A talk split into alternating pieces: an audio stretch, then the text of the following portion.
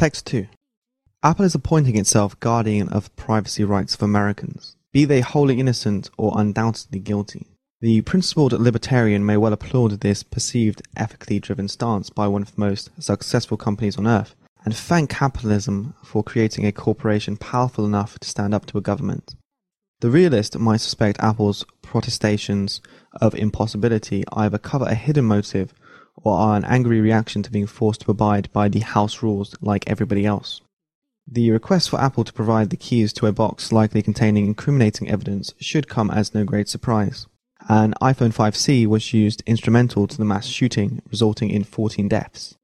That phone, with a password protection feature that will self destruct on 10 incorrect attempts, is thwarting a federal investigation.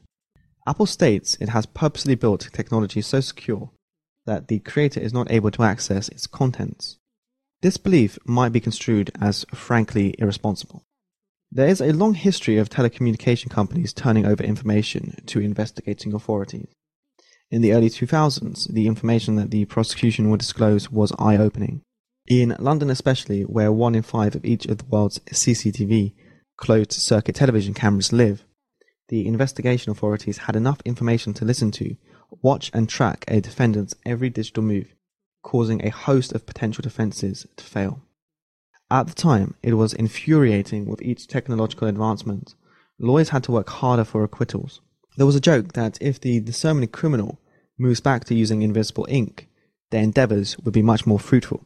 In the United States, the Communications Assistance for Law Enforcement Act, CALEA, has become the bedrock statute with an accepted culture of government agencies forcing telecommunications carriers to give backdoor access, allowing free and liberal wiretaps. In this case, the operative law that the Department of Justice can utilize to compel Apple to formulate software to crack the phone is the All Writs Act of 1789, which is incredibly broad in both drafting and application. Why, however, Apple has chosen the San Bernardino iPhone to make its prime privacy stand is very curious. While Apple may wish to elevate itself above the others in the telecoms industries and use the pretext of user privacy as its shield, this is a battle that is doomed to failure. There are far too many loners that have been radicalized over social media and pedophiles snapping photos of children for Apple to withstand the pressure of law enforcement, judicial will, and the tide of political will for much longer.